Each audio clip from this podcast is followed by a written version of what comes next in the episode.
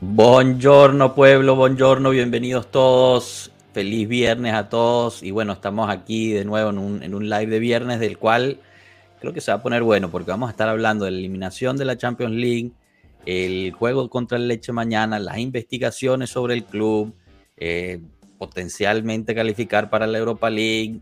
Quizás tocamos también un poquito Juventus Women, lo bien que lo están haciendo. Bueno, se va a poner bueno. Comenzamos. Pueblo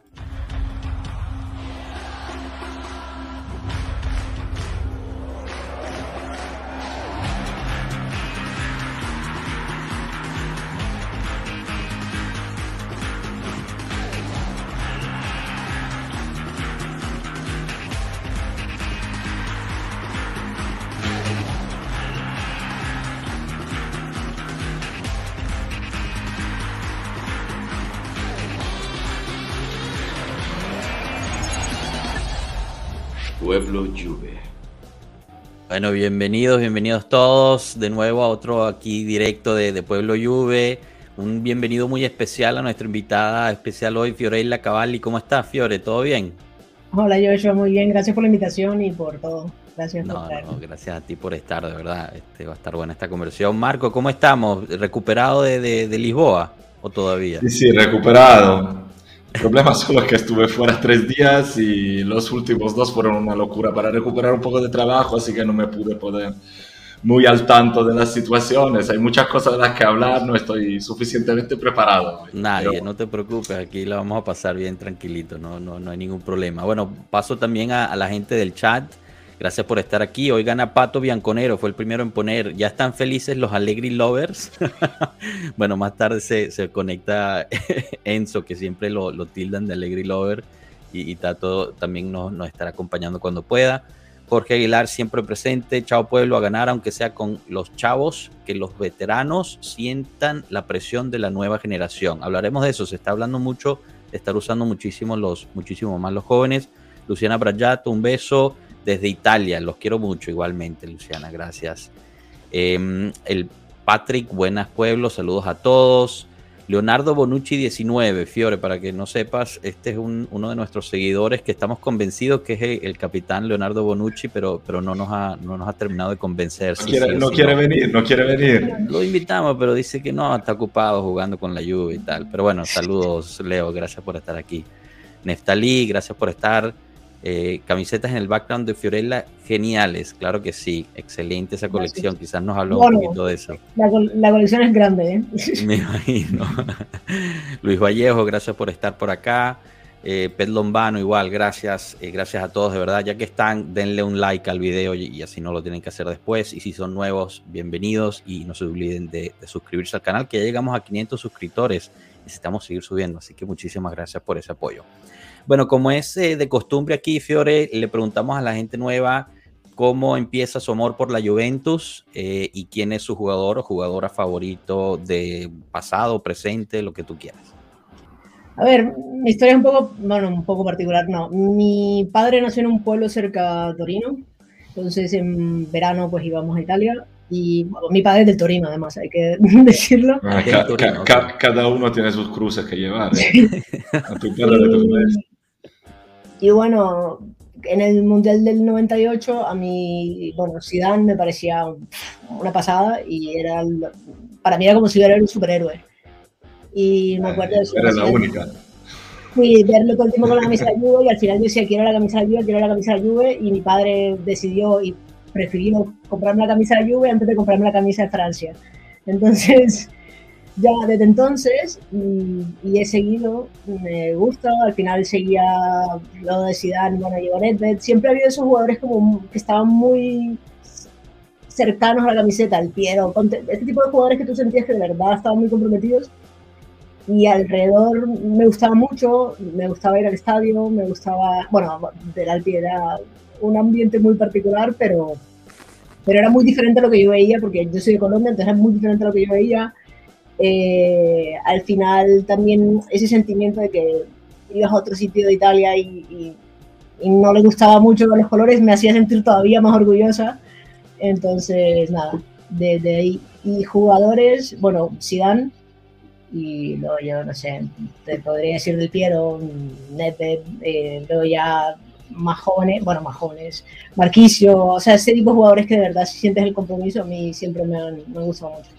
Ya, buenísimo. Eh, bien interesante eso que, que, que, digamos, resumen, ¿no? Que cada, cada generación o, cada tanto había un jugador que tú decías, este siente la camiseta de verdad, y aquí podríamos hablar de, quién, ¿no? En la, en la rosa actual, en el, en el, plantel actual, sienta eso en este momento. Muchos dicen que Kiesa, pero bueno, Kiesa también ha estado lesionado por mucho tiempo, aunque no lo dudo, pero habría que ver, eh, o sea, si llega a esos niveles, ¿no? De, de, de defender los colores, aunque Conte después dijo cosas un poco que, bueno, Marco nos puede, tiene su opinión también. Le doy la bienvenida al, al prof. Enzo, ¿cómo estamos? ¿Todo bien? Chao pueblo, ¿cómo están? Yo quería saber cómo hace uno para ir a, a la habitación de Fiorella con todas esas camisas. eh, es, a ver, y faltan, ¿eh? Tengo noventa y tantas camisetas ya. Está bueno, está eh, bonita también. Sí, ¿Dónde, bueno. ¿dónde, ¿Dónde, estás tú, Fiorella? En Madrid, un día, un día te invito a ver la colección de camisetas. Ah, bueno, listo, entonces estoy cerca. Nos, nos cuadramos sí. un día y me llego. No está tan mal la situación, ¿no? No, no, no, bueno, gente, me gustaría escuchar de, de ustedes cómo, cómo vieron eh, la eliminatoria de Champions League. El martes pasado tuvimos el live de, de, las noches en el cual, bueno, escuchamos de Tato, René, etcétera, eh, varios de nuestros invitados, pero bueno, ustedes dos no los habíamos, y, y Fiorella obviamente también, no los habíamos escuchado. Marco, tú estuviste en el estadio, entonces quizás no puedes, eh, no sé, compartir algo de ahí en específico, cómo lo viste en vivo y, y, bueno, ya después de haber regresado, los ambientes en Turín, cómo, cómo han estado desde que nos eliminaron. Bueno, eh, desde el estadio lo primero que quiero decir es que vi un grandísimo Benfica. Estaba ahí arriba y lo vi jugar realmente espectacular, con una gana, con ideas claras, con presión bien hecha, con salidas bien hechas y creo que tenía un movimiento sin pelota espectacular, realmente espectacular. Se tomaban los riesgos porque estaban seguros de sí mismos, pero siempre tenían opciones. Un jugador, cuando nosotros, porque nosotros no es que no corrimos, o sea, corrimos bastante y le metimos presión cuando lo intentamos por lo menos, pero su salida era realmente buena. Nosotros, sin embargo, muy mal. Yo, hubo un momento que pensé que, que me iba a tener que regresar a Turín con un saco lleno de pelotas como nunca había visto. Sin embargo, un poquito salvamos la cara en los últimos minutos, pero eso no quiere decir que, que haya mucho que salvar de, de ese partido. Eh, fue bueno, bastante aquí Samuel nos pregunta si estás contento porque ya no hay que jugar esa competición maldita. Bueno, eso, eso siempre, eso claro. Eso claro. Yo quisiera verla desaparecer del todo. Ya dije mil veces que mi sueño sería ganarla una vez, hacerla estallar en el centro de la Piazza Castello de Turín, hacer un fiestón y ya no jugarla nunca más en la vida. Pero como me parece un plan un poco difícil. A ver, a ver si, a ver si entramos en Europa League ahora, porque ya vi que el pueblo Juve se emocionó, puso como unos memes de la Juve en Europa League, pero Capi, te recuerdo que aún Falta, sí, sí, falta. Yo sé, ah, pero para ponerle falta. presión, hay, hay que ponerle presión al equipo, algo, algo tienen que, que rendir. Tú, prof, ¿cómo nos viste? Eh, nivel táctico, ¿cómo, ¿cómo observaste la situación? No, yo estoy muy, muy alineado con lo que comenta Marco. Eh, fue el mismo partido que vi yo, un muy buen equipo, un muy buen equipo de fútbol, eh, físicamente y técnicamente superiores a nosotros. también coincido en que el equipo hizo el esfuerzo eh, me lo criticaron en el, durante, durante el Twitter eh, en el, cuando estábamos llevando el partido.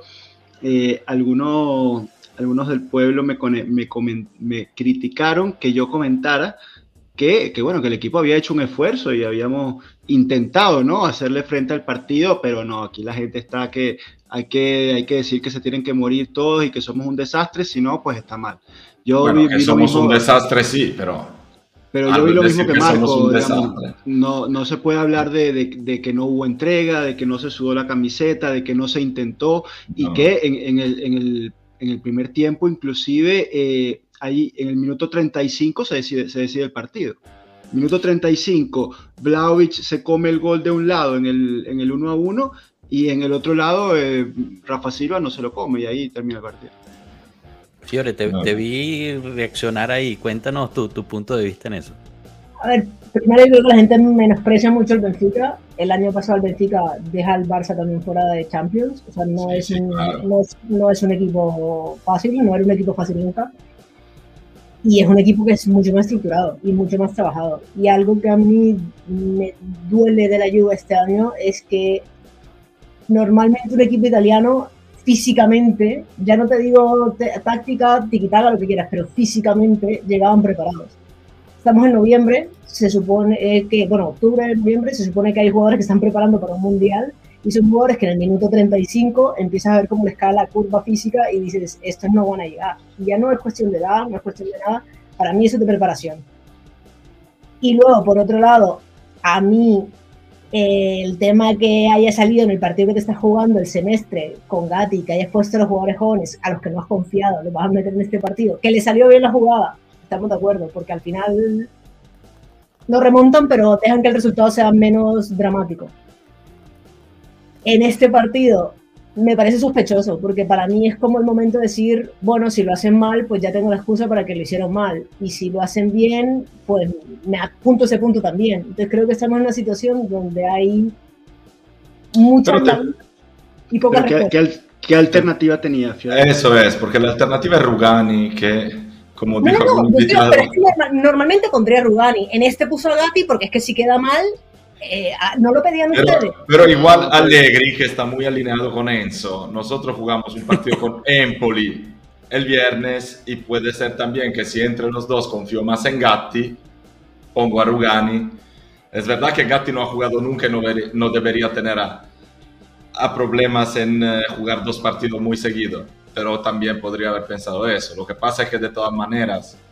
Eh, yo he oído críticas a Gatti ahí y si el hincha de la Juve piensa que el problema sea Gatti, se, se equivoca porque nosotros estamos llenos de problemas desde la punta de la cabeza hasta la punta del pie. Y cuando Ah, uno intenta darle, ¿sabes? Encontrar que- un culpable, siempre- Rugani Gatti era, era elegir tu propio veneno, o sea, ¿de qué, de qué quieres No, no, morir? no, no, no, pero, digamos, a ver, Rugani ha tenido 7 millones de oportunidades y las ha desaprovechado. Y yo era muy fan de Rugani al principio y las ha ido desaprovechando. Pero Gatti no le ha dado confianza en un partido. Yo que te digo, un partido de menor relevancia, siendo importante, pero un partido, yo que sé, Roma, que ahora no me acuerdo alineaciones, pero un partido Mm, importante en Italia. se- donde- se le dio donde te diga, el Oye, mira, confío en ti para que guíes la defensa. Y le das se, le dio el, se le dio el partido de Monza y Pero que no eso es un partido importante.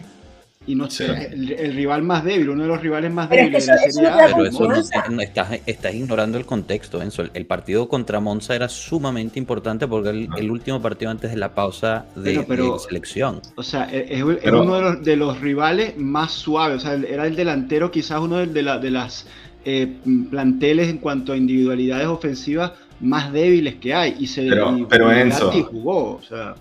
Enzo, yo, yo pienso que lo que queremos decir los tres acá no sea en sí el problema de poner o no poner a Gatti, el problema es llegar al 25 de octubre y Gatti cuántos minutos tiene jugado en la Juve, tú tienes que llegar a este punto en un partido tan importante que puedas confiar con Gatti como sea y no estar ahí diciendo y teniendo que explicarle, motivarlo, porque a esta altura de la temporada, con todos los partidos que se han jugado, Gatti podría haber encontrado más espacio.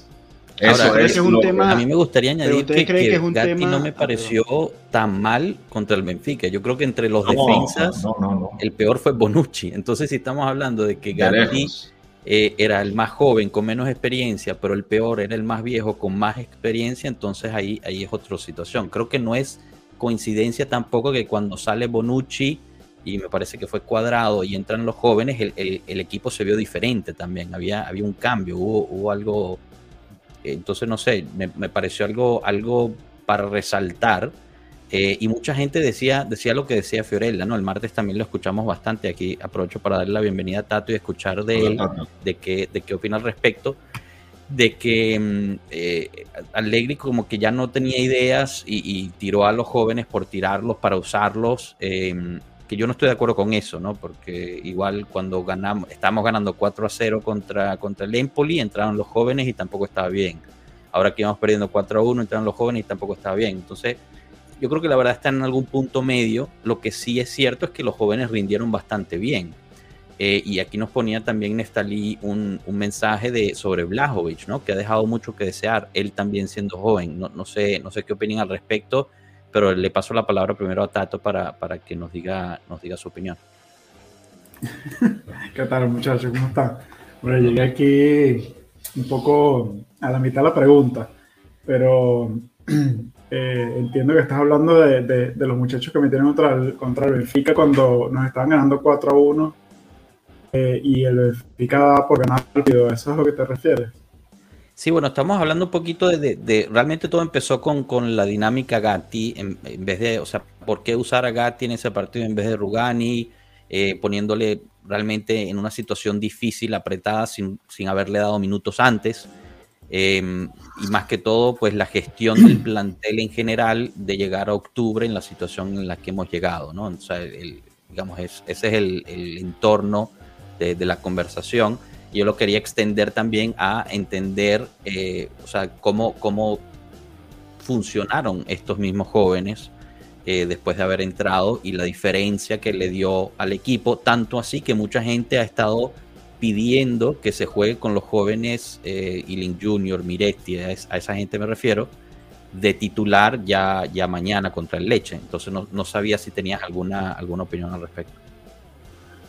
Bueno, gracias, gracias por, por eh, creo que hay que ver como cada caso eh, eh, por separado, ¿no? O sea, el caso de Gatti, por ejemplo, Gatti versus Rugani, realmente es algo que yo tampoco, tampoco me explico, pero es parte de, de, las mil cosas que no sabemos. O sea, a lo mejor Rugani tuvo una mala semana de entrenamiento, alguna dolencia, o sea, claro. hay mucho de este tipo de cosas que no sabemos y que yo más bien me, me imagino algo de ese tipo que sucedió en lugar a, a, a, esto de que, bueno, se le dio una oportunidad a Gatti donde, donde no debía haberse le dado, ¿no?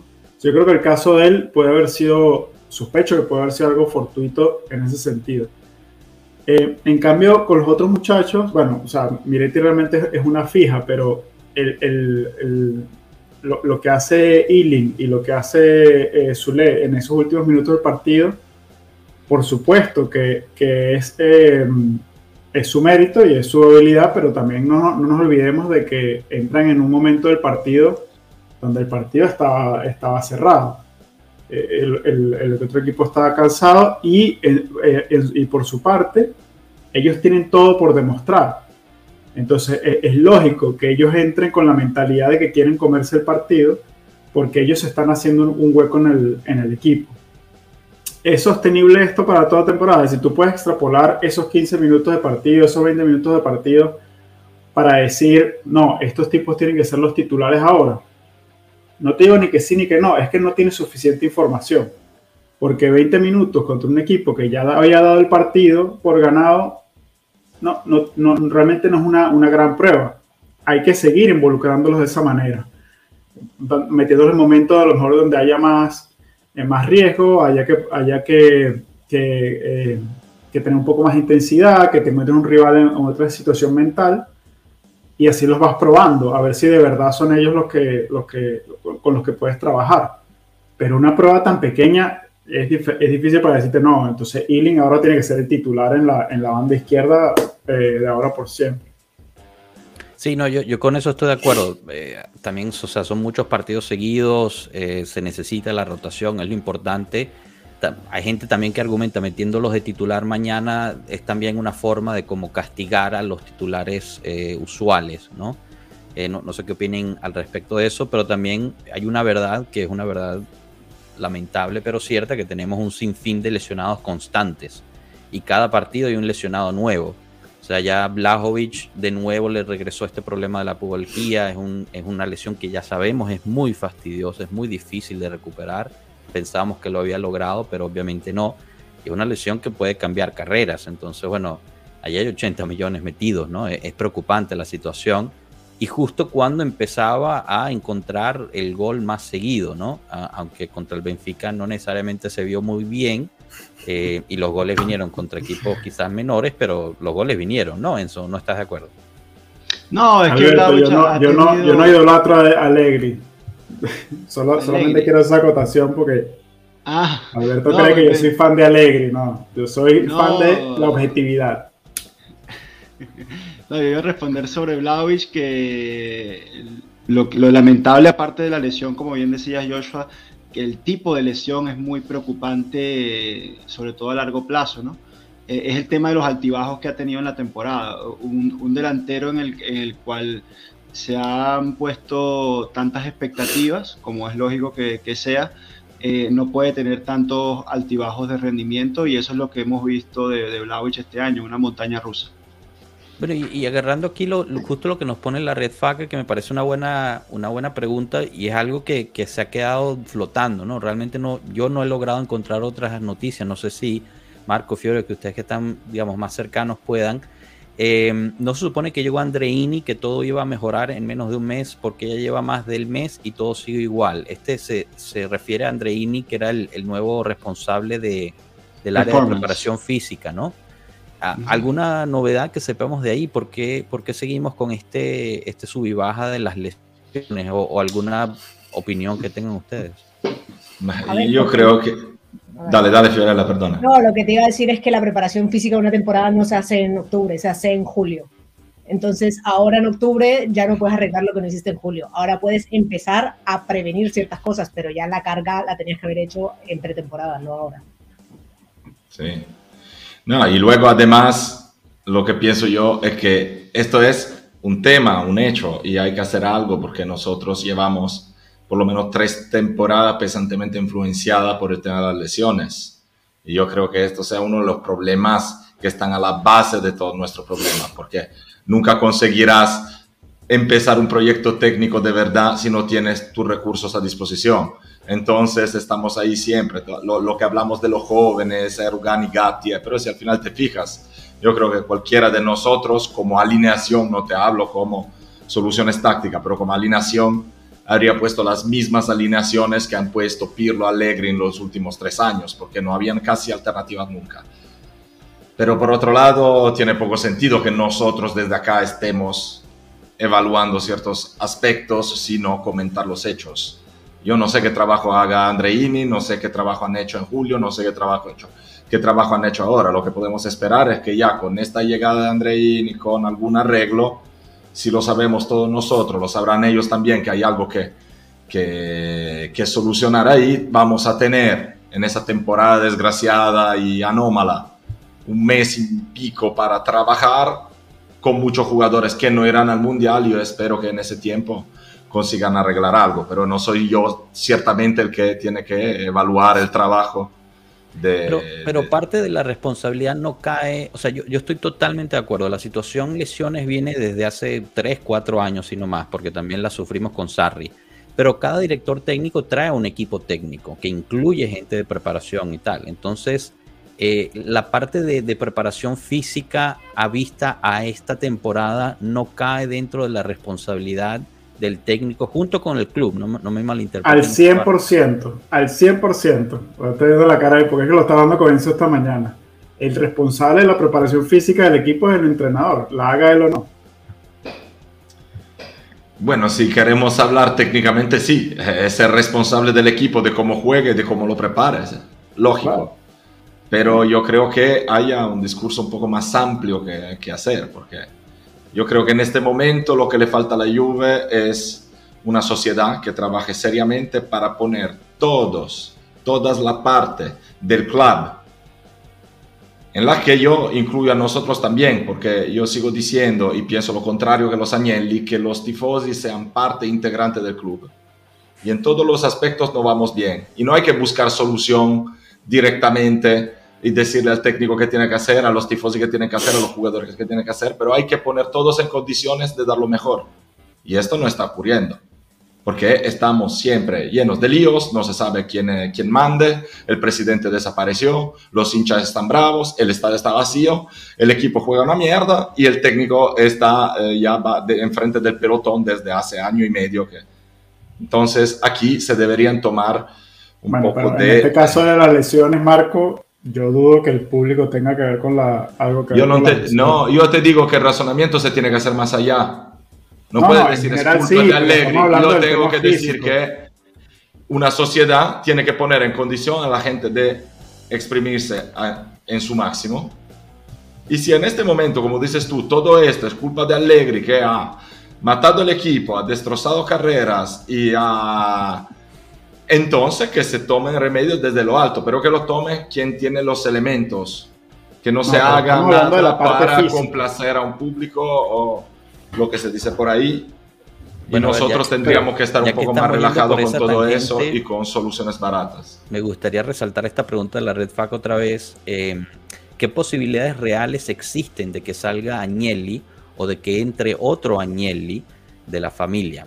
O un presidente que no sea de la familia. Ya que estamos hablando de eso, y, bueno, creo que lo que estás, lo que estás insinuando es, es justo eso, ¿no? De que necesita haber un cambio, eh, que yo también lo argumenté en, el último banquillo, desde lo más alto. Em, obviamente es mucho más difícil, pero, pero me gustaría escuchar sus opiniones sobre ello, ¿no? Em, en, lo personal, pues ya, ya las tienen ahí, ya, las he dicho. Eh, yo creo que el presidente Agnelli se distrajo demasiado y perdió total enfoque en lo que era, en lo que era la base de la Juventus. No sé, Fiore, empezamos contigo, a ver si tienes alguna opinión acerca de eso.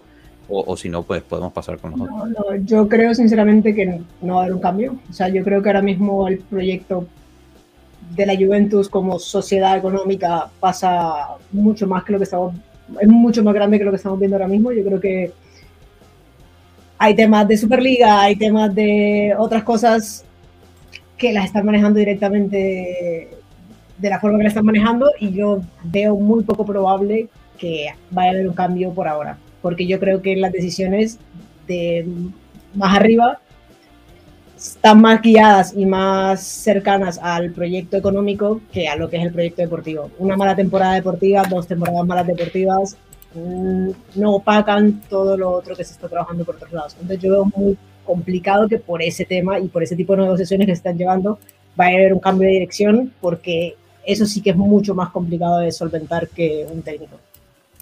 Claro, bueno, y, pero entiendo la parte, la diferencia entre la parte deportiva y la parte económica, pero del van de la mano en cierto caso, ¿no? Porque al no calificar a Champions League, por ejemplo, pues inmediatamente perdimos 15 millones. Eh, podíamos, si llegábamos a la final, que obviamente ahorita es, es una panacea pensarlo, podías ganar 60 millones, ¿no?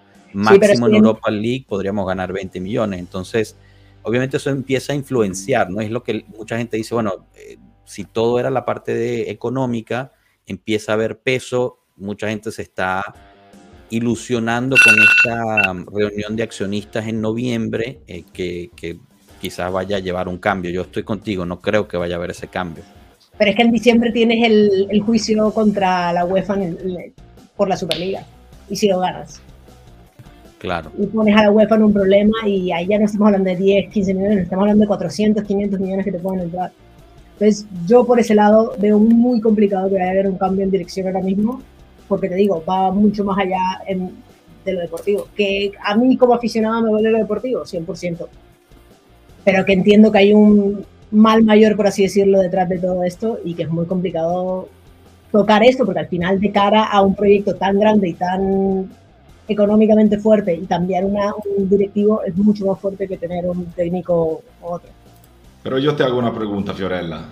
¿A ti te parece que estando en un momento así, sin entrar en el mérito de la Superliga y de todo eso, haya tomado buenas decisiones Agnelli en sus estrategias, en su proyecto, porque nosotros, todo lo que hizo bueno Agnelli esos 10 años, pero la mayoría de eso fue un trabajo que se planteó con una estructura societaria clara, con dos directores generales, uno para la parte administrativa y uno para la parte técnica, que eran Mazzia y Marotta.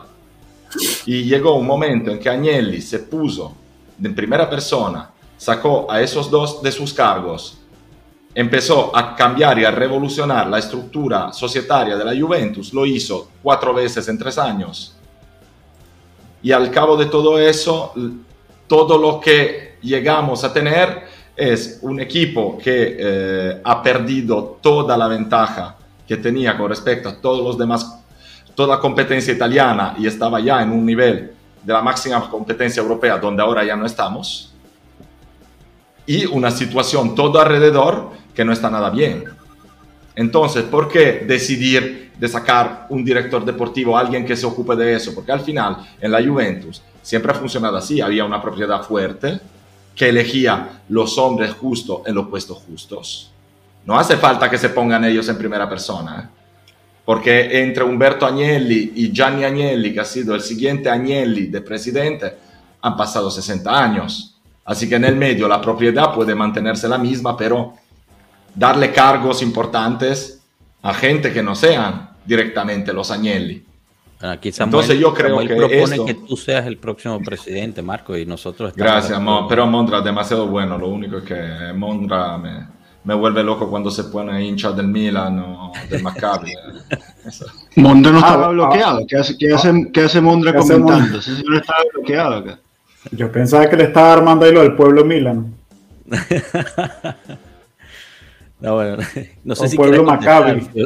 Ya que Marco te... No, a ver, que yo, que yo estoy de acuerdo y yo también creo, justo, el proyecto cuando empezó con el estadio tenía no solo en la parte de dirección deportiva, también en el plan de la Juventus como marca y todo eso tenía una estructura a 10, 15 años muy, muy estructurada que en la cual comparto muchas cosas y me ha parecido muy bien muchas cosas que han hecho porque es necesario pienso igual, pienso que ahora mismo no hay un consenso de gente muy buena en su cargo, sino que hay una sola decisión y, que no hay ese plan y ya no se siente ese plan a largo plazo. Se ve muy cortoplacista todas las decisiones que se toman, se ven muy... Pero eh, no es lo que yo haría, yo te estoy diciendo lo que yo siento que va a pasar con lo que veo de la Juve y que no siento a cambiarlo. esa es mi perspectiva por todo lo que está pasando alrededor. Y, si añadimos esta, digamos, las novedades de la investigación, ya que era un tópico de, de lo que íbamos a hablar, Em, hemos tratado de explicar un poquito lo de la situación. No, sé, Tato, Enzo, ustedes también que si quieren dar una opinión al respecto en contexto de esta nueva investigación de, las plusvalías, la parte deportiva ya se había eh, finiquitado, pero ahorita parece que vuelve a salir eso, ya que esta famosa carta de Ronaldo fue encontrada, pero después no fue encontrada, sino fue creada. A ver, la Gaceta reportó que fue encontrada, pero al final no fue encontrada, fue, creada. Reconstruida. Reconstruida, Imagínate, como no la encontramos, bueno, vamos a inventarnos lo que pudo haber sido la carta para joder a la lluvia, ¿no? Es básicamente, mal dicho, es, la situación. Yo lo que, lo que veo... ¿Te, te imaginas esa conversación, eso? ¿Qué quieren, ¿Qué quieren que pongamos en la carta que dijo Agnelli? Eh, eh, bueno, pon, póntalo ahí. No, no, no, no pongas eso, pon, esta otra cosa que es, más, más, que es peor. No, yo, yo, lo que lo que veo es, y estoy de acuerdo con, hoy soy Team Marco y, y Team Moji, ¿no? Estaba hablando hoy Moji y, decía que es un club en confusión total, ¿no? Digamos, en, en, esta tragedia de, de temporada es que cada día hay algo negativo diferente al día anterior, ¿no? Entonces, es eh, desde el punto de vista político, deportivo, gerencial, eh, técnico, táctico, médico, digamos, no hay uno, no hay un, eh, una arista de la Juventus este año que sea positiva. Entonces, por donde lo veas, este que está todo mal. Y por eso, y por eso viene, por eso la Juventus trae Allegri de nuevo, el año pasado. Porque de donde vienes es de esa situación de confusa, donde el mercado es desordenado, el equipo se arma de cualquier manera, la, directiva está cambiando todo el tiempo, eh, hay problemas económicos. ¿Por qué entonces, por qué traes a? Porque tú necesitas esa figura eh, de experiencia fuerte que, al final te permite compensar y ayudar a empezar a ordenar un poco las cosas otra vez. Em, lastimosamente lo que estamos viendo es que ni siquiera con eso eh, ha, sido, ha sido posible poner orden, orden en la casa. Esto mismo pasó. No vino, con Marota, vino solo Alegre. Pero recordemos qué pasa cuando inicia este ciclo. Eh, cuando inicia este ciclo, entra Agnelli y se pone al frente del proyecto con Marota, que es un tipo que ya, ya trae experiencia en, en, en, fútbol. Entonces tienes ese punto firme en la organización que te permite armar un proyecto desde el tope. En el, eh, cuando, cuando se va Marota se rompe esa dinámica, como decía Marco, y es donde empiezan a aparecer estas cosas, las cosas de la No es solo Marota, eh, ojo, es Matzia también, o sea, estábamos estructurados con dos directores generales. Chicos, y cambia la estructura societaria porque Agnelli se pone de eh, gerente general, no sé, administrador delegado, eh, en primera persona y quita este, una figura prácticamente.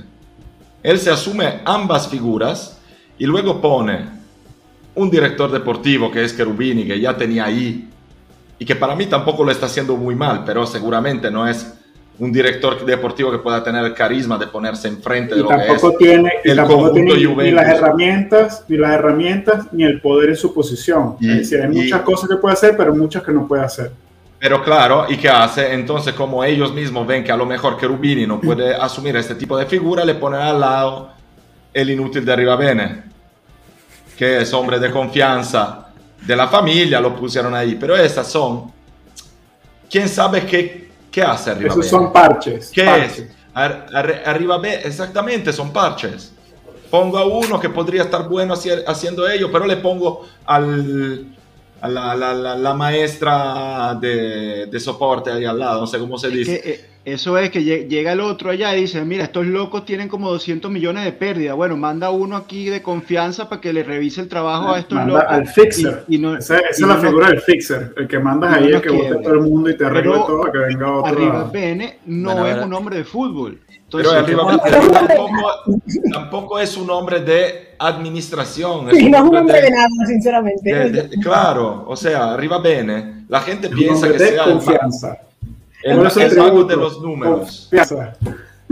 La gente eh, eh. piensa que sea el mago de los números, pero él nunca ha sido un administrativo de este nivel. Él siempre ha sido recursos humanos, posiciones de, de gerencia un poco ahí que no se sabe bien qué. pero en, Ferrari tampoco fue que haya hecho maravilla. De transformación. Él es un especialista en transformación. Hizo un desastre. tal cual. Entonces, eh, eh, lo, que, lo que quería preguntarles es que si, dado todo esto que estamos conversando y que increíblemente estamos todos de acuerdo, yo creo que esto es un día histórico en Pueblo Juve, gracias Fiorella, yo creo que esto es gracias a ti. Eh, ¿No ha sido entonces también un fracaso de la línea meritocrática? Es decir, sale Marota, le doy la confianza a Paratici, eh, y nos, nos, deja parte de, de, estos jugadores podridos y caros, invendibles que tenemos. Sale Paratici, le doy el testigo al, al aprendiz de Paratici, que era eh, este, este, hombre, y también le va mal. Entonces e, es una línea, y, meto a Nedved también en el, eh, en, en, el ajo allí. No es una línea meritocrática que también le si, no había, si no hubiese cambiado la estructura societaria, tu discurso estaría bien pero yo creo que haya una confusión de organización societaria donde las figuras tampoco a veces se sobreponen, no, tengo, no tienen roles claros como había antes. Así que sí, es verdad que una pregunta, hubo un... Sí, sí. Totalmente de acuerdo con, con, ustedes, pero esta pregunta me llamó la atención porque, bueno, la pregunta dice, ¿quién está a cargo de la Juventus Women? Es el Braguín. Eh, esa es la cuestión, ¿no? O sea, Braguín está a cargo de la Juventus Junior, pero reporta a Agnelli. Entonces, ¿cómo es que hemos podido eh, aislar? Porque si vemos los demás grupos que tiene la Juventus. Porque no le importa. O sea, exacto. Que le da igual lo que pasa. iba es, el Next Gen está haciendo bien, la U19 está haciendo bien, la Juventus es muy diferente, no puedes comparar. O sea, no, es muy diferente. a ver, son mundos distintos. No, no le importa, o sea es la verdad, es porque este es el que les importa y este es el que te ves bien en el palco. O sea, tú te ves bien en el palco de ser presidente de la Juve masculina del primer equipo con todo. Eso es lo que se ve bien. ¿Tú has visto a Agnelli en un partido del Next Gen eh, con el sol encima a las 12 del día en verano? No. ¿Lo has visto en cuántos partidos de la Juventus Woman? En, no cuando juegan en el estadio, en, en, el campo. Ayer tampoco estaba Agnelli, por cierto. No. Pero pero bueno, es eh, justo entonces para eso, entonces nos sirve eh, perfecto, ¿no? Estamos de acuerdo que a él lo que le importa es el, el, el, equipo principal masculino y ahí es donde estamos sufriendo más, mientras los otros que están aislados porque no tienen su enfoque, yo, tendría será coincidencia. Y yo tendría pero, te digo, pero te digo, Joshua, ¿qué hizo? Puso a alguien como jefe de un proyecto lo puso en condición de trabajar y no le tocó los huevos y no se mete. Porque no le importa, como dice Fiorella, porque la importancia de todos los proyectos side project que tenemos, Women, eh, Next Gen, Under, esas son todas cosas que viven de su propia vida, que no salen en los periódicos, que les dan igual. Él está metido en otros temas, pero eso afecta al primer equipo. Debería ser como hace con la Juve Woman. Encuentra un braguín, dale en sus manos la Juventus y quítate. Que era lo que Porque es lo que, había, es lo que había hecho con Marotta, por ejemplo. Lo que se hacía, que, que hacía Mongi, que hacía Boniperti en su época. ¿Por qué? El mismo Gianni Agnelli no le iba a decir que hacer a Boniperti. Mm. Cuando Gianni Agnelli le dice ficha a Boniperti, le dice a Boniperti ficha a Maradona dice, yo no voy a fichar uno que tiene un nombre así que parece una blasfemia, déjame trabajar. Y no fichó a Maradona. Y le fue bien de todas maneras porque fue la Juve quizás más fuerte de la historia, pero le faltó Maradona. ¿Por qué? Porque Boniperti tenía libertad de trabajar como él quería y la propiedad no se metía.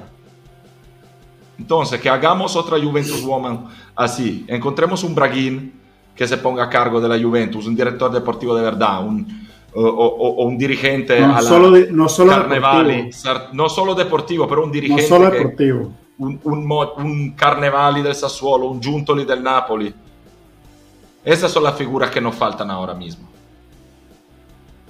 Bueno, excelente. 100% de acuerdo, Marco. Creo que estamos todos de acuerdo. De verdad que es un milagro aquí. Eh, Bueno, para. Entonces, no, entonces no estoy de acuerdo. para cambiar, claro, para ponerle un poquito. Coño, si hasta eso está de acuerdo, yo tengo que estar en contra. ¡Gasparri! Aquí Gasparri nos pone para, para pasar al siguiente tema, porque creo que cerramos ese a la perfección. La Juventus está para estar entre los cuatro finalistas de la UEFA League o de la Europa League, me imagino que se refiere. Gasparri, pero si usted no ha visto un partido de la Juventus, Gasparri, ¿qué, qué, va a estar Europa League finalista de la Europa League? Si la Juventus tiene 12 jugadores, de los cuales son 5 carajitos y 3 muertos. ¿Cuál Europa League cuarto de final? Gasparri, por Dios. Pero ni siquiera eh, hemos llegado a Europa League. Sí calificamos, claro, sí calificamos a la Europa League. ¿Cómo nos ven? el, eh, Benfica nos metió. Nos veo fuera nos veo fuera, así como estamos hoy en día y nos trasladamos y en febrero estamos igual que como estamos hoy, es que el primero que nos toque en Europa League nos, nos tira fuera. Porque, no, o sea, ¿con quién va a ir es mejor no clasificar a Europa League porque si te pones a ver, no, no, vamos a tener tanta gente sana de aquí al final de la temporada para jugar Total, ojo, y, voy a decir algo. Eh, déjeme, déjeme solo hacer un paréntesis rapidísimo. Fiorella, aquí funciona que te tienes que meter porque ya ahora. aquí la palabra, si la quieres, te mete y ya. No, yo termino rápido. Yo, yo, yo termino rápido con lo que o sea, es, fuerte lo que voy a decir, pero si la Juventus quiere recuperar terreno en campeonato, en un campeonato tan duro y complicado como el de este año, y que estamos tan lejos, no te digo del primer lugar, pero tan lejos del cuarto puesto, si clasificamos a Europa League y a esta rosa de, de 13, 14 jugadores le metes un partido los jueves, uno el domingo, uno jueves, uno el domingo, es que yo creo que va a ser peor yo creo que hasta nos conviene quedar fuera de todo y, recuperar en, en ¿Y cómo es esa ecuación? ¿Cómo es, la, cómo es la, cuestión? Estamos, ¿Qué tenemos que hacer para quedarnos afuera? Es que ese es el problema, que ningún equipo va a salir a la cancha para perder. Yo creo que tienes que perder. Esas cosas no se pueden ni oír. No, por eso. tiene bueno, déjame replantearlo. ¿Qué tiene que hacer el Maccabi para clasificarse? El Maccabi empatando. Más puntos que, nosotros. Empatando o ganando o perdiendo por menos que nosotros podamos Y nosotros esa, esa, es, esa es Joshua. Perdiendo por, por menos, ¿por cuánto? Por, bueno, ahorita tenemos una diferencia de goles de dos o tres. Perdona, Joshua. Perdona, pero yo creo que no hace falta el tema de goles si nosotros perdemos con PSG y Maccabi simplemente empata con Benfica, ya ah, bueno, claro, si los dos pierden, si los dos, pero no, pierden, pero, tiene que haber una yo el escenario, claro, pero el escenario más probable es que nosotros perdamos con PSG no por goleada y que el, y que el Benfica y el Maccabi allá empaten, ese es el escenario más probable, yo creo. ¿Por qué? Pero ¿por qué?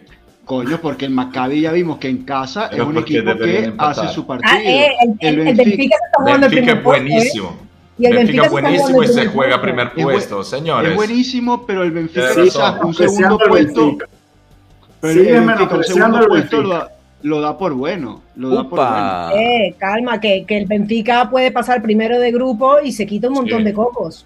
Sí, pero Sí, tiene sí, que sí, ganar sí. la Juventus al PSG, imagínate. lo Bueno, pero el. Benfica No. va a hacer su trabajo, que lo que pase en Italia no es problema de ellos, pero claro, yo creo que el Benfica va a es- salir a ganar y a hacer su trabajo. Ajá, pero entonces, vamos a decir que gana el Benfica y gana el PSG.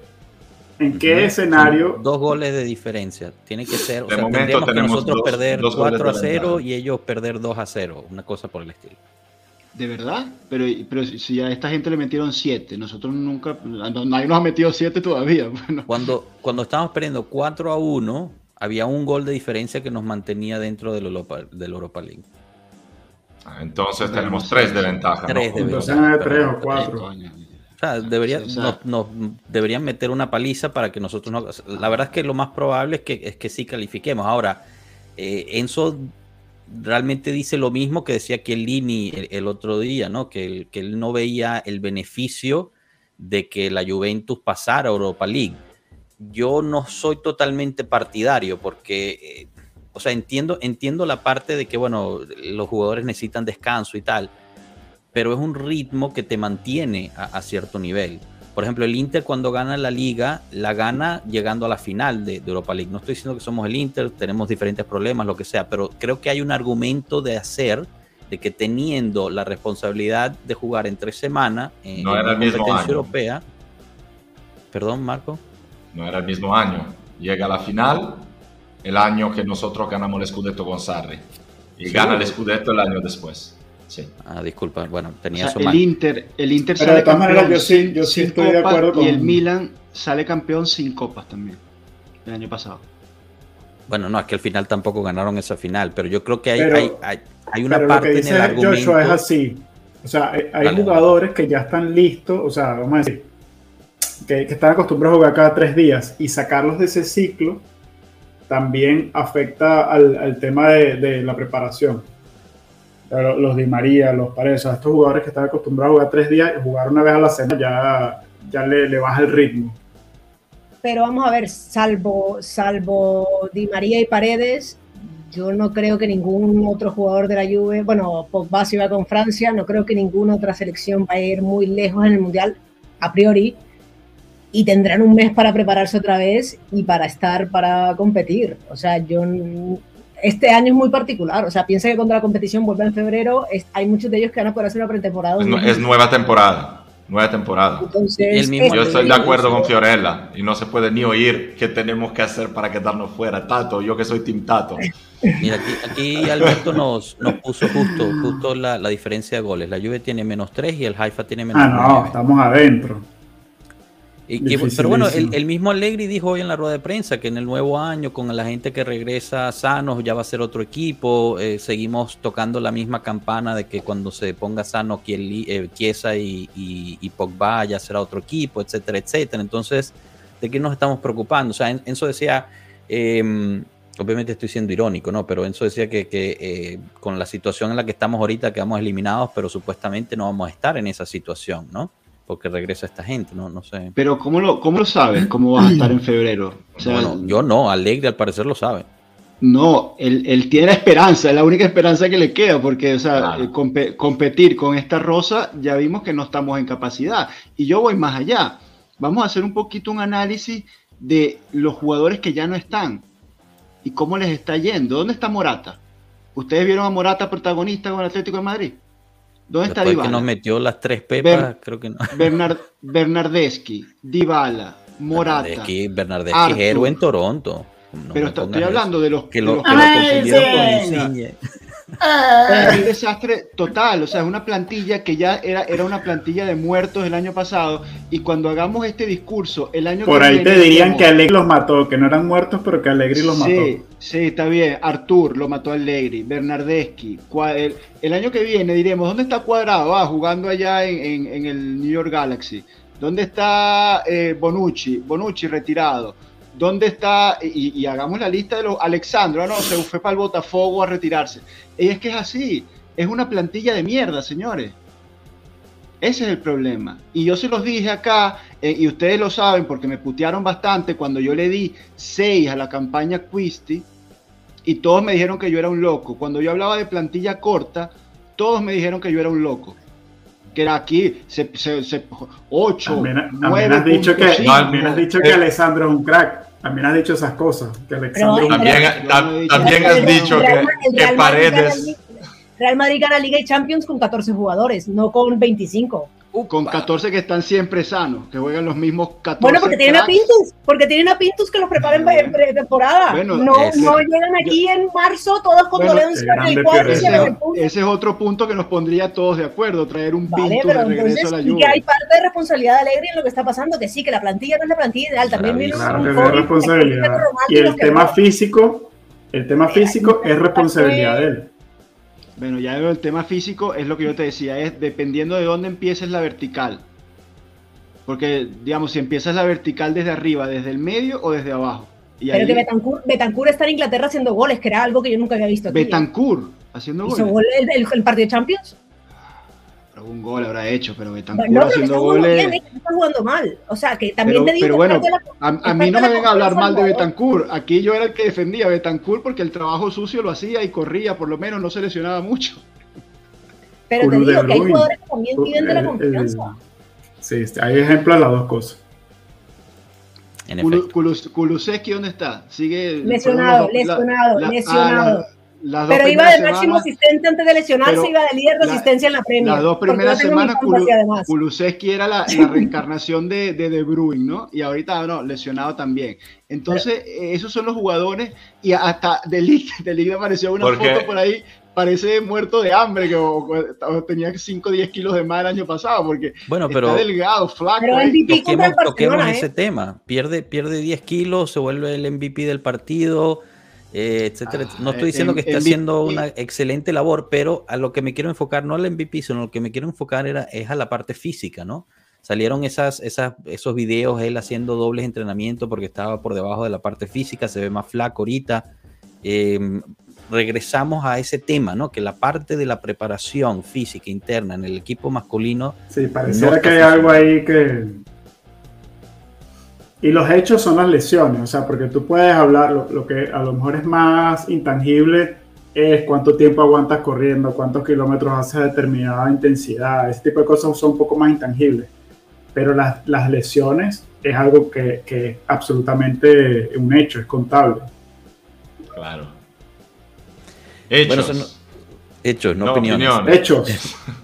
Se nos está acabando el tiempo y, y no me quiero, no quiero terminar sin, sin antes hablar del, del partido de mañana, eh, que es contra el Leche, debería ser un partido accesible, pero bueno, este no, no quieres hablar del Leche, Enzo.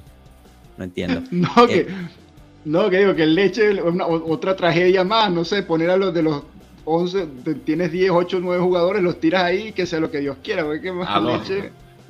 Tenemos, bueno. me parece, 10 lesionados de lo que son. 10 Sí, 10 lesionados. lesionados, Te 10 quedan lesionados. 5 o 6 más cuadrado, que no se lesiona nunca, el hijo de puta ese.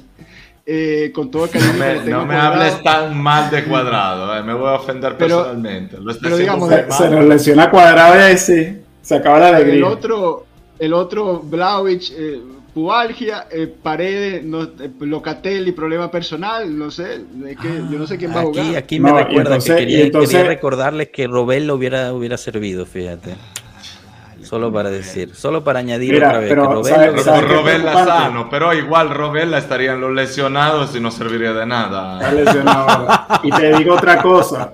Te, di- te digo otra cosa. Blaovic ahora lesionado va a hacer que Milik vaya desde el comienzo, o sea que se va a lesionar también este partido. Así que Eh, es- entonces, ajá, entonces partido. juega Milik, Milik Ken, y en el banco, ¿quién, que, ¿cómo se llama el 9 ese que te gustaba a ti. Tato? No, no, Eileen va por fuera. ¿Cuál, Eileen va cuál? por fuera.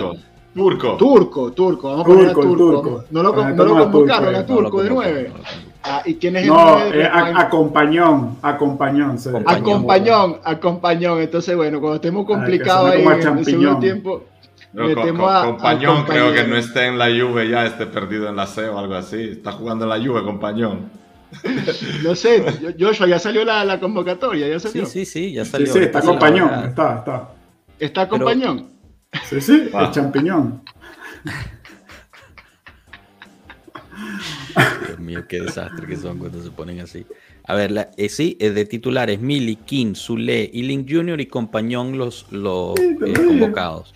En el medio campo, McKenny, Cuadrado, Kostic, Miretti, Fabio y Fagioli. Fagioli por fin va a haber minutos. Fabiot.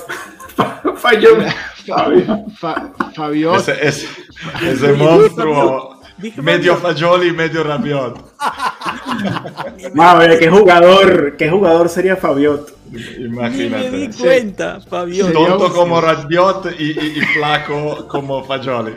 Quizá por eso no ha jugado, está embarazado. Eh, perdón, Fagioli va, a haber minutos. Fiore, ¿cuál es tu teoría de por qué Fagioli no ha jugado? Yo creo que. A ver, también te digo, yo con los jóvenes hay que tener calma, hay que tener, de pronto, ahí sí hay cosas que se nos salen a nosotros, hay temas de la presión, hay temas de cómo gestionan ciertas cosas, que yo con los jóvenes sí trato de tener pinzas porque hay más gente que alegre que toma esas decisiones en ese caso. De pronto no maneja bien la presión, de pronto en los entrenamientos hay cosas que se nos salen yo le daría la oportunidad, sí. Pero, y viendo cómo estamos, ya, ¿qué mata? O sea, pero... perdona, Sandro se recuperó, que lo ponían ahí en el chat. sí, está, convocado, pero él también fue a hacer sus este, exámenes instrumentales que no, no dieron ninguna lesión, pero está tocado. Tenía dos semanitas que no pasaba por el J-Medical. Y sí, sí, ya, ya los extrañaba. A ver, la defensa de los convocados, Danilo, Alexandro, Gatti, Bonucci y Rugani y bueno, los porteros, los, los mismos de siempre, Chesney, Pinzolio, Perín. ¿Qué alineación, ¿qué alineación lanzarían mañana con esa gente? Pinzolio de 5 yo creo que puede, puede funcionar. motivaría más al equipo, ¿eh? ¿Verdad? eh, Agresti decía que eso probablemente salen con un 4-3-3 eh, pero bueno, no sé, ya veremos. Eh, bueno, ustedes durante la rueda de prensa más o menos filtró que quizás Healing sale de titular. No sé. ¿Ustedes se acuerdan mi teoría decía, de que Fagioli... que Bonucci a la banca. Dice Agresti que Bonucci Agresti dice que Bonucci en la banca. Mira, ¿ustedes se acuerdan mi teoría de que Fagioli para tener un poquito más de chance eh, como jugador profesional tiene que jugar de 5? ¿Se acuerdan que lo decía yo hace tiempo? No recuerdo. Ahí, como, como, como Mezzala, como Mezzala ha visto un total de cero minutos, como Mezzala. y como cinco, sin embargo, bueno, como titularse. como cinco, sin embargo, como cinco, sin embargo, hay una, nueva, hay una nueva oportunidad de decir, bueno, mira, yo tengo que asumir, o sea, yo Fagioli, tengo que asumir que no tengo la condición, el ritmo futbolístico para el ida y vuelta que requiere una Mezzala, ¿ok? si me paro de 5 ahí paradito, sin correr mucho, porque él es, uno, es una persona, es un jugador técnicamente bueno, o sea, tiene buen control, buen... pase, buena visión de juego. Entonces ahí paradito de 5, capaz puede, puede conseguir un poquito más de minutos. Pero, me parece que eso es lo que jugaba en la Cremonese. No, para nada. para nada. En la Cremonese jugaba de mezzala o hasta de media punta. Él el psico no lo ha hecho nunca en su vida y sería un proyecto, bueno, tiene características que se podrían eh, adaptar bien al rol, pero es un proyecto todo para construir, desarrollar y no son las condiciones para, para apostar sobre un jugador y, eh, eh, para bueno, que ¿y, quién ¿y quién, hace, quién hace el registro? Disculpenme que, les, que les interrumpa. A mí lo que me vuelve loco es que nosotros teníamos una persona que jugaba el rol, ¿verdad? Pero cuando ves, es que mira tu reacción, es más fácil para ti concebir poner a Fagioli a jugar un rol que nunca ha jugado en vez de haberse quedado con Robella, que también te podía jugar de interno. Que está lesionado, lo tendrías ahí también en el J-Medical. ¿Por qué? una discusión, esa discusión la hemos tenido en todos los live. En todos los live tenemos la misma discusión y, siempre te respondemos lo mismo, que no puedes plantear una rosa con 33 jugadores, triplicar... No te pedí 33 jugadores, solo pedí que se quedara Robella, uno. Ah, uno eso, o sea, tú, uno, dos, uno extra. pero, pero te digo algo, Joshua, estamos ahí siempre criticando el tema de que se quiera siempre hacer esa palabra que detesto, que es el instant team. Para una vez que se trabaja en el futuro de un chamo, nos estamos quejando. O sea, Robel es un jugador sobre el que la Juve apostó y lo pagó bastante.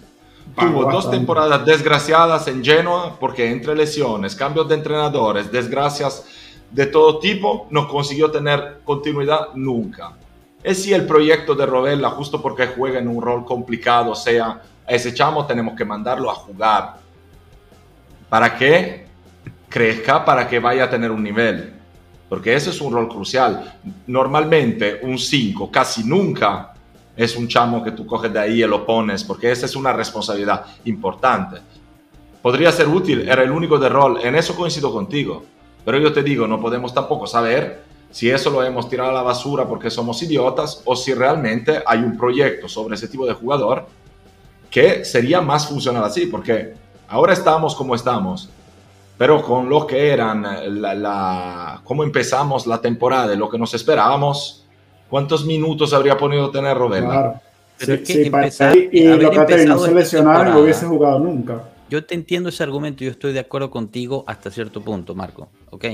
Al haber empezado esta temporada realmente asumiendo de que no íbamos a tener bajas de lesiones después de la historia, que acabamos ya de hablar de eso durante este mismo live, es simple y sencillamente negligencia absoluta. Porque ¿cómo, yo, ¿cómo yo tú te puedes plantear contrario. de que no vas a tener ese tipo de Pero yo problemas? de-. Yo pienso que tú no lo puedes plantear así. Tú no puedes Claro. planear para fallar. Claro, exacto. Tú no planeas el fracaso, tú planeas la plantilla para que todo salga tú bien. tienes que planear ciertas contingencias en caso de que se te complique la temporada. Pero No es que yo estoy. Marco. Ese es un puesto donde tienes que jugar domingo, domingo, domingo, domingo, domingo, domingo, domingo, domingo, o si no, no coges experiencia. Y si lo vas a tener sentado en el banco, esperando su momento para ver cuándo va a jugar de 5, en ese momento te va a fallar seguramente, porque es un puesto de verdad de continuidad. Y lo que apostaron fue en darle continuidad al otro equipo, donde por fin va a tener la continuidad. Y Y el otro año, se- si lo hace bien, repescarlo y que ese sea su puesto y no depender de las lesiones. Pero hay puestos donde para eso se supone que tienes jugadores polivalentes que te, los puedes ir moviendo en difi- diferentes puestos a medida que vaya eh, sumando la temporada, haya lesiones, haya partidos los miércoles, haya partidos de copa. Mira, ¿sabes Pero- quién va a jugar de 5? ¿Sabes quién va a jugar de 5 mañana? Danilo. Sí, 100%. O sea que no, no veo otro. No, Bonucci, no. Bonucci de central con los dos carajitos. Bonucci va a la Imagínate. banca, según No. Agresti. Según, según Gatti. Rugani titulares Ah, no, pero- mañana. Perdón, perdón. Gatti y Rugani titulares mañana. No, te- estoy fastidiando, no lo sé, no lo sé. Ah, ok. No. No, porque digo, si juega No, es lo Agresti, o sea, es lo que dice Agresti. El que- problema es que no tenemos sabe. solo un Danilo para ponerlo, que sea Claro, de lateral, jugar de tres central en defensa, de central. Y tú si va, a jugar imagínate, estamos ahí. si va a jugar defensa 3, tiene que ser Bonucci, Danilo, eh, perdón, Rugani Gatti. Ahí sí puede poner a Danilo de 5. O Alexandro, pero Alexandro está medio muerto otra vez. Pero que está medio muerto Alexandro, no estás escuchando que estaba el otro día ya en el médico. Bueno, se- según Agresti va a ser un 4-3-3. Eso fue lo que dijo Agresti, con Pero, ¿y Bonucci en el va banco. ¿Y quién va de 5 en el 4-3-3? Eh, me imagino que Danilo, no lo sé. No, eh, sí, No, pero ¿y quién va de central? titulares, Rugani Señores, yo no soy. Agresti, yo no soy Agresti, yo solo estoy Miretti, comunicando lo que Miretti. público. Miretti Mi- está. sí. Miretti que de 5, ¿no? Miretti a play. A, a mí, a mí Miretti sí me da el- esa impresión de jugador box to box. La mezzala que va, viene, tiene que mejorar mucho la parte defensiva. eh, pero eh, es un tipo que en la tres cuartos de ataque es muy bueno, siempre está desmarcado, tiene buen primer control. Eh, le falta, el- la- también lo hablábamos mucho, eh, cuando ya pisa el área, le falta ese último pase, le falta el disparo, pero claro, es un joven, pero es muy bueno. Pero esto, ¿cómo Pero lo sabes? Porque lo has visto jugar. Claro, si tú no le das minutos a los otros, es difícil saber de qué juegan y qué pueden Pero, hacer. Pero, es que pero claro, pro- probablemente no juegan porque no están a nivel para jugar. Pero hay que, hay que valorarlo, Miretti, porque es el único jugador que tenemos realmente, el único que sabe hacer juego entre líneas. Y se, se vio, eh, eh, y si alguien tuvo la oportunidad de verlo en vivo, se ve aún más.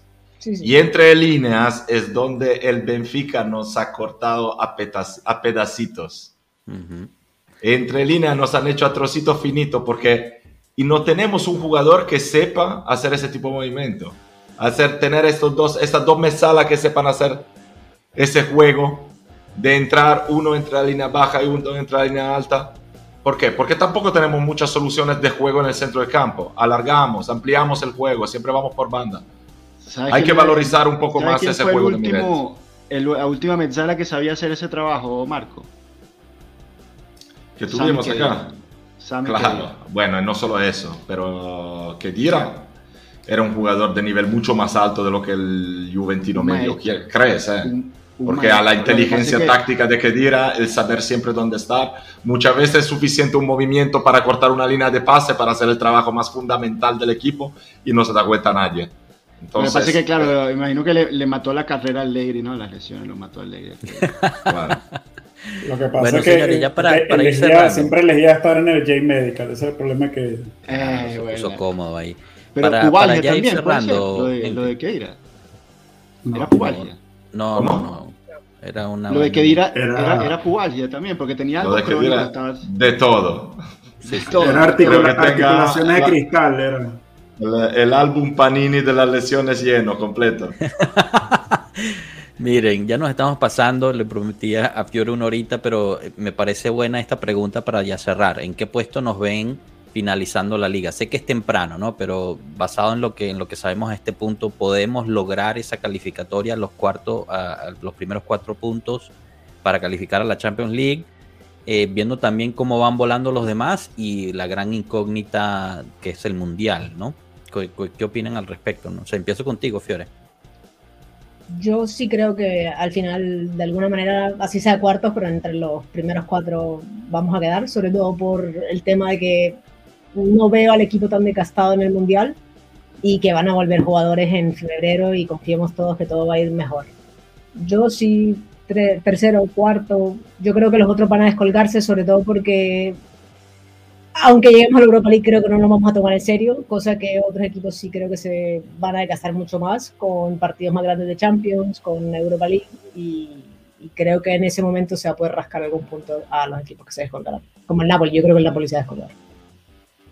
Que esa es la gran incógnita, ¿no? Todos los, todos los equipos de Spalletti siempre terminan pinchando, pero este al parecer va volando más de lo Parece un Napoli diferente en la cabeza, pero... ¿eh? Sí, exacto, exacto. Y, en el ambiente, a mí me parece que hayan hecho también un poco un salto de, nivel de mentalidad también los hinchas y el ambiente, porque a este punto con un Napoli así, en condiciones normales del Nápoles, ya estaríamos celebrando Nochevieja, ¿sabes? Eh, sin embargo, están ahí calladitos a ver qué pasa, emocionados.